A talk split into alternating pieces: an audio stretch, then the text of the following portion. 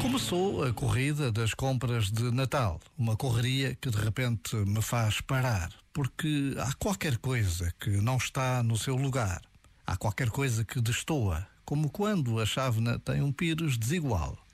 Então, não foi num pobre e humilde curral que nasceu o Deus menino?